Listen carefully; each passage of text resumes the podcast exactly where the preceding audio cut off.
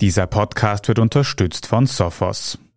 Ich bin Tobias Holub. Das ist Thema des Tages, der Nachrichtenpodcast vom Standard.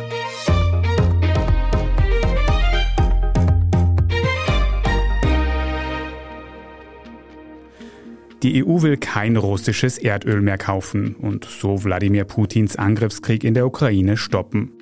Soweit der Plan, doch bei dem nun beschlossenen Ölembargo sind zahlreiche Ausnahmen vorgesehen, etwa für Pipelineöl, das in großem Maßstab von Russland nach Ungarn fließt. Hat der ungarische Premier Viktor Orban hier also seine Interessen gegen den Rest der EU durchgesetzt? Kann so ein Ölembargo Light Putins Krieg schaden oder wird es ihm sogar nützen? Und wird sich so eine bröckelnde EU-Front überhaupt noch auf weitere Sanktionen einigen können? Darüber sprechen wir heute. Erik Frei, im Zuge des aktuellen EU-Sondergipfels kommen gleich zwei Themenbereiche in den Fokus, mit denen du dich gut auskennst, nämlich EU-Politik und Wirtschaftspolitik. Es ist nämlich ein Ölembargo von der EU gegen Russland beschlossen worden, aber mit ziemlich großen Ausnahmen. Welche sind das? Ja, die entscheidende Ausnahme ist, dass dieses Ölembargo nur Öl betrifft, das über Tankschiffe geliefert wird, aber nicht das sogenannte Pipelineöl, das über eine russische Pipeline, das ist vor allem eine, die Druschba-Pipeline, die von Russland nach Mitteleuropa kommt und sich dort in zwei Arme teilt, in einen nördlichen und einen südlichen Arm. Und dieses Pipelineöl kann weiter fließen. Es sind auf dem aktuellen EU-Gipfel noch weitere Sanktionen beschlossen worden, zum Beispiel gegen eine russische Bank oder auch gegen russische TV-Sender. Aber eben dieses Ölembargo hat doch das meiste Potenzial, Russland zu schaden. Deswegen stellt sich die Frage, warum wurden da jetzt so große Ausnahmen bei diesem Ölembargo in Kauf genommen? Da wird immerhin ein kompletter Lieferweg für Russland offen gelassen. Warum? Das kann man reduzieren auf ein Wort Ungarn und den ungarischen Premier Viktor Orban. Ungarn ist sehr abhängig von dieser Ölquelle. Ein Großteil ihres Öls kommt über diese Pipeline und Viktor Orban hat von Anfang an gesagt, er besteht darauf, dass er weiter Öl beziehen muss. Man hat ihm in den vergangenen Wochen, als verhandelt wurde, immer wieder längere Fristen angeboten, gesagt, es kann später kommen. Aber auch diese Fristen waren ihm alle nicht genug. Stattdessen hat er darauf bestanden, dass er weiterhin dieses Öl auch unbefristet beziehen kann und sich am Ende noch etwas ausgehandelt, nämlich für den Fall, dass diese Pipeline nicht mehr fließt, etwa aufgrund von Kriegshandlungen oder von einem russischen Boykott, dass Ungarn dann zugesichert wird, dass es von anderswo Öl erhält und das auch russisches Öl sein kann. Also für Ungarn große Ausnahmen, für die anderen Länder, die auch an dieser Pipeline hängen, das ist Slowakei und Tschechien, die haben weiterhin die Möglichkeit, aber werden das wahrscheinlich nicht im gleichen Umfang annehmen, wie es Ungarn tut. Wir können später noch über die Motive von Viktor Orban reden, aber fürs Erste zu den wirtschaftlichen Folgen. Wie reagiert denn jetzt der Ölmarkt auf diesen beschlossenen Ölboykott? Der Ölpreis ist einmal hinaufgesprungen, ist weiter gestiegen. Das ist eine typische Reaktion eines Marktes auf eine Handlung, die irgendwie Unsicherheit hervorruft. Und das Öl für alle, die Öl benötigen, alle Autofahrer, alle, die heizen, die ganze Industrie noch einmal teurer gemacht. Das muss man auch sagen, wenn das so bleibt, wird es auch die Inflation in aller Welt weiter anheizen. Wir werden sehen, wie sich die Ölpreise mittelfristig und langfristig noch entwickeln.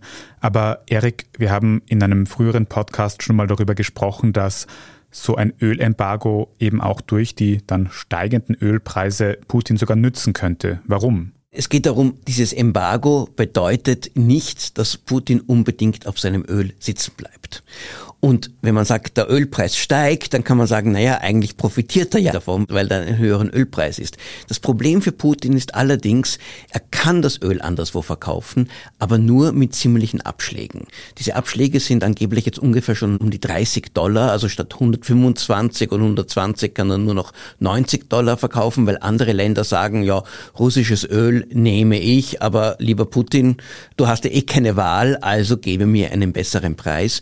Und ich denke mir, dieser Abschlag, der kann sich auch noch verschärfen jetzt durch das Embargo, weil weitere wichtige Abnehmer und die Europäer sind ganz wichtige Abnehmer von russischem Öl, die fallen jetzt weg. Also Putin wird weiterhin nicht auf dem Öl sitzen bleiben, er wird es weiter verkaufen können, aber trotz eines steigenden Ölpreises, wenn der auch weiter hoch bleibt, weniger einnehmen als zuvor.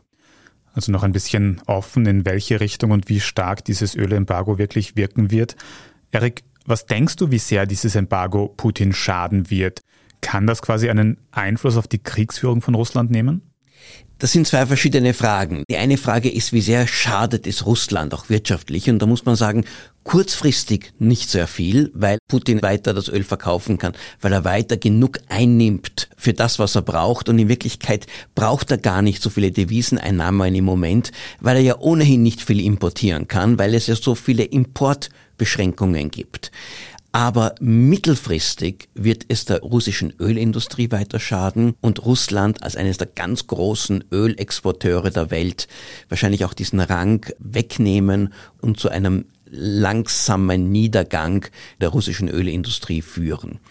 Ob das den Krieg verlangsamt oder beenden kann, hängt davon ab, wie lange dieser Krieg dauert. Jetzt in diesem Frühling, in diesem Sommer wird das alles keinen Einfluss haben, außer wenn es in Russland eine Art Protestbewegung oder zumindest innerhalb des Kremls weiterhin den Unmut und den Zorn über diese Kriegsführung erhöht, was man im Moment gar nicht sehen kann. Wenn aber, wie es auch möglich ist, dieser Krieg noch sehr, sehr lange dauern wird, bis zum Ende dieses Jahres und ins nächste Jahr hinein, ja dann wird das Russland auf jeden Fall spüren, dass die wirtschaftliche Stärke, die es benötigt für so eine Kriegsführung, hier langsam schwindet. Wir werden also einen langen Atem brauchen, um überhaupt nur zu sehen, wie sehr dieses Embargo Putin und seinem Krieg schadet. Geschwächt wird die Wirkung in jedem Fall von diesen weitreichenden Ausnahmen, die wir schon besprochen haben, und wie es zu diesen kommen konnte und wie sich diese auch auf zukünftige Sanktionen auswirken könnten, das besprechen wir nach einer kurzen Pause. Bleiben Sie dran. Oftmals werden Cyberangriffe heutzutage unter dem Radar der traditionellen IT-Sicherheitslösungen durchgeführt, da nur wenige Organisationen intern die richtigen Tools, Mitarbeiter und Prozesse haben. Um sich proaktiv vor solchen Bedrohungen zu schützen, bietet Sophos seinen Managed Threat Response Service, kurz MTR, an. Holen Sie sich jetzt Ihr Threat Hunting Team an Bord. Mehr Infos unter www.sophos.de/mtr. Erik, wir haben in diesem Podcast ja schon mal über einen ersten Entwurf für ein Ölembargo berichtet. Das war Anfang Mai. Warum hat es jetzt so lange gedauert, bis da wirklich ein Entschluss gefasst worden ist? Es wurde schon seit Wochen, ja eigentlich seit Monaten angedacht. Und die Kommission hat vor ungefähr einem Monat dieses Ölembargo schon vorgeschlagen und seither wurde aber intensiv verhandelt. Hier in erster Linie war es Ungarn, das sich quergelegt hat, nicht nur mit konkreten Forderungen, sondern auch, und das hat man schon mitbekommen, mit einem gewissen Widerstand überhaupt gegen dieses Ölembargo. Orban hat also nicht nur die Verhandlungen erschwert, er hat sie auch in die Länge gezogen. Und deswegen hat es auch so lange gedauert. Ich glaube, das war jetzt wirklich ein letzter Moment, wo die EU das noch beschließen konnte, ohne das Gesicht völlig zu verlieren. Und warum hat sich Orban jetzt so sehr gegen dieses Ölembargo gesträubt? Geht es da nur um diese wirtschaftlichen Interessen, die du angesprochen hast von Ungarn oder steckt da mehr dahinter? Es geht sicher auch um wirtschaftliche Interessen nämlich die Abhängigkeit von Öl. Es ging auch darum, dass er versucht hat, hier sich noch Sachen herauszuschlagen an weiteren wirtschaftlichen, finanziellen Zugeständnissen. Da war die Rede von Milliarden an Investitionen, auch in die alternative Energie. Die ungarische Wirtschaft hängt sehr stark von EU-Förderungen ab. Die sind aber jetzt zum Teil aufs Eis gelegt worden wegen dem Streit um die Rechtsstaatlichkeit in Ungarn. Und Orban hat offenbar versucht, okay, über den anderen Weg kriege ich jetzt nicht nur dieses Geld, sondern noch mehr Geld zurück. Das dürfte aber nicht funktioniert haben. Also bei diesem Deal ist jetzt von diesen Seitenabsprachen nicht die Rede, zumindest offiziell ist es nicht bekannt.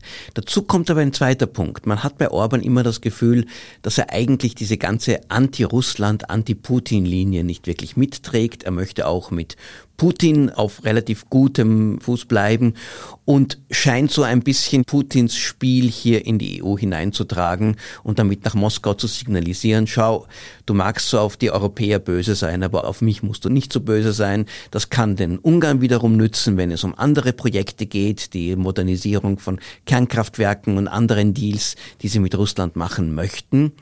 Und das Dritte ist, dass es innenpolitisch ihm immer gelegen kommt, wenn er sich hier gegen die EU, gegen die anderen EU-Staaten stellt und wenn er damit auch irgendwie seinen Wählern und Wählerinnen signalisiert, ich kämpfe für eure Interessen, ich hole das meiste heraus, ich lasse mir von der EU überhaupt nicht sagen. Und ich glaube, diese wochenlange Verzögerung war auch ein bisschen ein Versuch hier, einfach nur zu zeigen, was er alles hier gegen Europa, gegen Brüssel getan hat, um hier die ungarischen Interessen zu verteidigen. Ob dabei wirklich so viel herausgekommen ist, ist eine Frage, die man erst später beurteilen kann. Jetzt hast du auch schon angesprochen, dass diese Ölausnahmen nicht nur Ungarn nützen. Da stellt sich dann ja auch die Frage, diese Ausnahmeregelung, die wohl von Viktor Orban durchgesetzt worden ist, öffnet das jetzt nicht grundsätzlich allen EU-Ländern so ein bisschen Tür und Tor, um eigene Ausnahmen in EU-Sanktionen einzufordern? Also die eine Sache ist dieses Pipelineöl, das weiter fließen kann. Und davon können Tschechien, Slowakei, aber auch Polen und Deutschland, die an diesem nördlichen Arm der Druschba-Pipeline hängen, weiterhin profitieren. Und hier hängt es jetzt von den Staaten, von den Regierungen ab, inwieweit sie hier auch weiterhin russisches Öl beziehen oder darauf verzichten.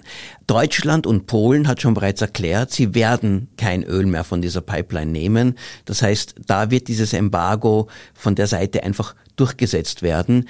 Tschechien und die Slowakei sagen, sie brauchen dieses Öl noch, aber sie werden sich bemühen, sich andere Quellen zu suchen.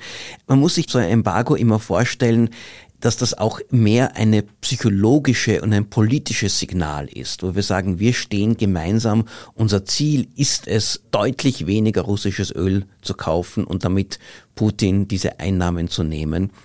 Das aber wiederum abhängt bei der Umsetzung vom Willen und von den konkreten Entscheidungen der einzelnen Staaten. Es wird jetzt auch keine EU-Polizei kommen und ein Land oder eine Regierung irgendwie zur Rede stellen, zur Rede stellen vielleicht schon, aber sicher nicht bestrafen, wenn jetzt doch noch russisches Öl kommt. Die 27 Staaten haben hier gemeinsam gesagt, wir werden alles tun, um russisches Öl einzuschränken. Wir werden uns möglichst darum bemühen. Ungarn muss am allerwenigsten tun, aber Ungarn ist ein sehr kleiner Markt, das macht keinen großen Unterschied. Das Ziel wird sein, dass deutlich weniger russisches Öl nach Europa fließt und dann in zwei, drei Monaten wird man einfach an den Zahlen dann sehen, inwieweit dieses Ziel auch erreicht wurde oder ob dann einfach in der Umsetzung dann einzelne Staaten halt doch noch ein bisschen mehr sich an Öl holen, als sie eigentlich sollten. Wenn wir jetzt aber auf der einen Seite von einem politischen Signal reden, das die EU da senden will, und auf der anderen Seite von Ungarn, das sich verhältnismäßig noch gut stellen will mit Wladimir Putin, muss man da nicht sagen, dass diese Sanktionsfront der EU gegen Russland bröckelt? Also kann Putin diese Kompromisslösung der EU nicht als Schwäche auslegen? Man muss sagen, wenn diese Einigung gestern Nacht nicht gelungen wäre, und wenn sich das noch einmal verzögert hätte, ja, dann wäre es, glaube ich, ein Signal der Schwäche gewesen. So aber wurde ein weiteres Sanktionspaket beschlossen. Es gibt ja auch dabei weitere kleinere Schritte, die auch Russland schmerzen sollen. Und die EU hat Geschlossenheit gezeigt. Dass jedes Mal, wenn Geschlossenheit gezeigt wird, gewisse Zugeständnisse gemacht werden müssen, liegt in der Natur von Staatenbündnissen, wo jeder einzelne Mitgliedstaat versucht, sich noch etwas herauszuschlagen oder sagt, ich habe besondere Bedürfnisse, besondere Interessen, die berücksichtigt werden müssen. Nein, ich glaube nicht, dass man darin ein Zeichen der Schwäche sehen kann. Allerdings scheint Russland von den bisherigen Sanktionen bisher weniger hart getroffen zu sein, als man vielleicht erwartet hat. Und es ist aufgrund auch der langen Fristen nicht zu erwarten, dass dieses Ölembargo jetzt sofort zu einem Kollaps der russischen Wirtschaft führt. Das heißt, Putin kann weiterhin sagen, die sollen ruhig beschließen, die sollen alles tun, wir führen unseren Krieg weiter, wir lassen uns davon nicht beeinflussen. Der russischen Wirtschaft aber wird dieser weitere Schritt sicher zusätzlichen Schaden zufügen. Wenn wir jetzt aber noch ein bisschen weiter in die Zukunft schauen und bedenken, wie schwierig es schon war, eine Einigung zu erzielen bei diesem Ölembargo, ist es dann überhaupt noch vorstellbar, dass die EU sich noch auf weitere Sanktionspakete einigt, die vielleicht auch noch mehr Wirkung zeigen? Ich denke zum Beispiel an ein Gasembargo, das womöglich viel Wirkung hätte, aber da hat sich ja Österreich schon im Voraus ausgesprochen, dass man da eben nicht ohne weiteres mitziehen will. Wie soll das weitergehen? Ich glaube, der Druck für weitere Schritte wird bleiben weil der Krieg weitergeht und wie man das beobachtet, am östlichen Donbass auch, dieser Krieg immer brutaler wird. Und von Mal zu Mal, wo die Russen eine weitere Stadt praktisch dem Erdboden gleich machen, wo Kriegsverbrechen begangen werden, wo ukrainische Gefangene dann vor ein Tribunal gestellt werden, ihnen mit Todesstrafe gedroht wird, wo Massaker bekannt werden, jedes Mal kommt ein Aufschrei, das Gefühl, wir müssen etwas tun. Die NATO möchte ja militärisch nicht eingreifen, also dieses etwas tun, führt dann immer zur Frage, was kann man als nächstes auf der Sanktionsfront machen? Und ja, da erwarte ich, da wird sich in den nächsten kommenden Wochen und Monaten sehr wohl die Frage des Gasembargos stellen. Das ist die letzte große Lücke in der Sanktionsfront der westlichen Staaten. Und da laufen ja bereits Vorbereitungen. Das Land, das am meisten Gas aus Russland bezieht, ist Deutschland. Und Deutschland hat in letzter Zeit seine Abhängigkeit von russischem Gas reduziert, immer stärker alternative Quellen angezapft. Und ich kann mir gut vorstellen, dass irgendwann dann ein Punkt kommt, wo Deutschland sagt, so, jetzt wären wir bereit, wir können an einem Gasembargo teilnehmen. Dann gibt es hingegen immer noch Länder, die sich nicht so gut vorbereitet haben, auch weil sie weniger Alternativen haben. Und dazu gehört Österreich. Und dann wird Österreich, aber auch Ungarn sich querlegen. Aber diese doch kleineren Staaten ohne Deutschland haben eine viel schwierigere Position, die Diskussion über ein Gasembargo überhaupt zu stoppen. Und ich erwarte, dass irgendwann im Laufe des Sommers oder des Herbstes dann plötzlich doch der Druck sehr stark steigen wird, dass das Gasembargo beschlossen werden soll. Und dann findet sich Österreich ein bisschen in der Situation, die sich Ungarn jetzt gefunden hat, wo man sagt, okay, ja, wir legen uns nicht quer, aber wir brauchen Ausnahmebestimmungen, wir brauchen Unterstützung. Was bietet ihr uns?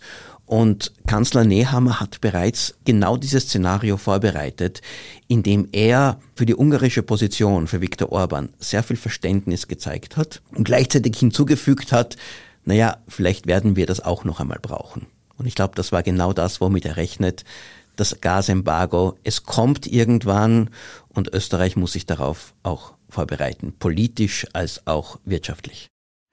Und du hast es ja heute schon gesagt, wir werden einen langen Atem brauchen, vermutlich was die Sanktionen gegen Russland angeht. Wir werden sehen, ob auf dieses aktuell beschlossene Ölembargo noch weitere große, starke Sanktionsschritte folgen werden. Auf jeden Fall mal vielen Dank für diese erste Einschätzung, Erik Frei. Sehr gerne. Wir werden jetzt gleich noch in unserem Meldungsüberblick darüber reden, wie es um die Inflation in Österreich steht. Die hängt ja auch mit den steigenden Energiepreisen zusammen und was die Österreicherinnen und Österreicher darüber denken. In der Zwischenzeit können Sie uns ja auf Ihrer liebsten Podcast-Plattform abonnieren, wenn Ihnen diese Folge von Thema des Tages gefallen hat. Das hilft uns wirklich sehr. Jetzt aber dranbleiben, wir sind gleich zurück.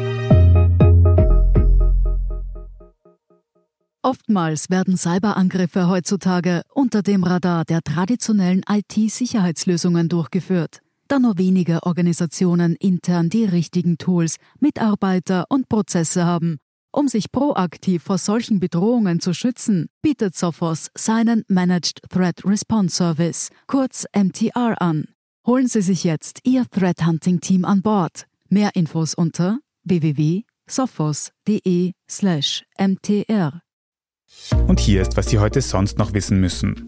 Erstens, in Österreich zeigt eine aktuelle repräsentative Umfrage im Auftrag des Standard, dass niedrige Preise den Befragten hierzulande wichtiger sind als etwa Solidarität mit der umkämpften Ukraine.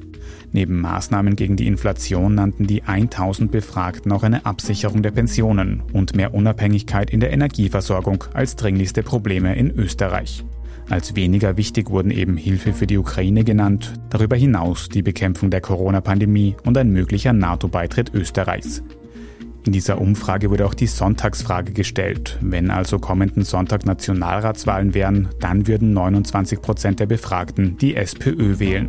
Die ÖVP liegt bei 23 Prozent und hätte mit dem aktuellen Regierungspartner, den Grünen, somit keine Mehrheit mehr. Zweitens, die gerade erwähnte Sorge der befragten Österreicherinnen vor steigender Inflation ist nicht unbegründet. Denn laut einer aktuellen Schätzung der Statistik Austria stieg die Inflation im aktuellen Mai dieses Jahres in Österreich auf 8%. Das ist der höchste Wert seit 1975. Laut dem Wirtschaftsforschungsinstitut dürfte die Teuerung über den Sommer hinweg weiter steigen. Für den Herbst wird dann aber mit einer sinkenden Inflationsrate gerechnet. Und drittens eine kurze Erinnerung. Mit dem morgigen 1. Juni fällt in Österreich die Maskenpflicht, nämlich in öffentlichen Verkehrsmitteln und Geschäften des täglichen Bedarfs. Österreichweit gilt die Maskenpflicht damit nur noch in Gesundheitseinrichtungen wie Spitälern, Pflegeheimen und Arztpraxen. Eine Ausnahme gibt es abermals in Wien. Hier muss in den Öffis und in Apotheken weiterhin eine FFP2-Maske getragen werden. Darüber hinaus plädiert Gesundheitsminister Johannes Rauch aber dafür, bei hohem Menschenaufkommen mit wenig Abstand auch weiterhin freiwillig eine Maske zu tragen. Mehr Infos zu den aktuellen Corona-Regeln finden Sie auf der Standard.at. Dort lesen Sie auch alles weitere zum aktuellen Weltgeschehen. Falls Sie Feedback für uns haben, dann schicken Sie uns das gerne an die folgende Adresse podcast.derstandard.at. Und wenn Sie unsere journalistische Arbeit unterstützen möchten, dann können Sie das zum Beispiel tun, indem Sie ein Standard-Abo kaufen. Wenn Sie über Apple Podcasts hören, dann können Sie dort auch ein kostenpflichtiges Premium-Abo abschließen. Vielen Dank für jede Unterstützung, das hilft uns wirklich sehr. Ich bin Tobias Holub, Baba und bis zum nächsten Mal.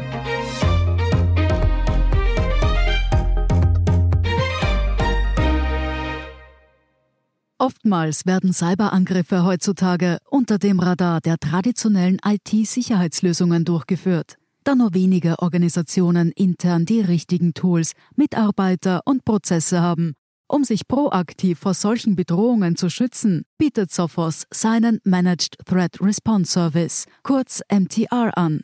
Holen Sie sich jetzt Ihr Threat Hunting Team an Bord. Mehr Infos unter www.sophos.de/mtr.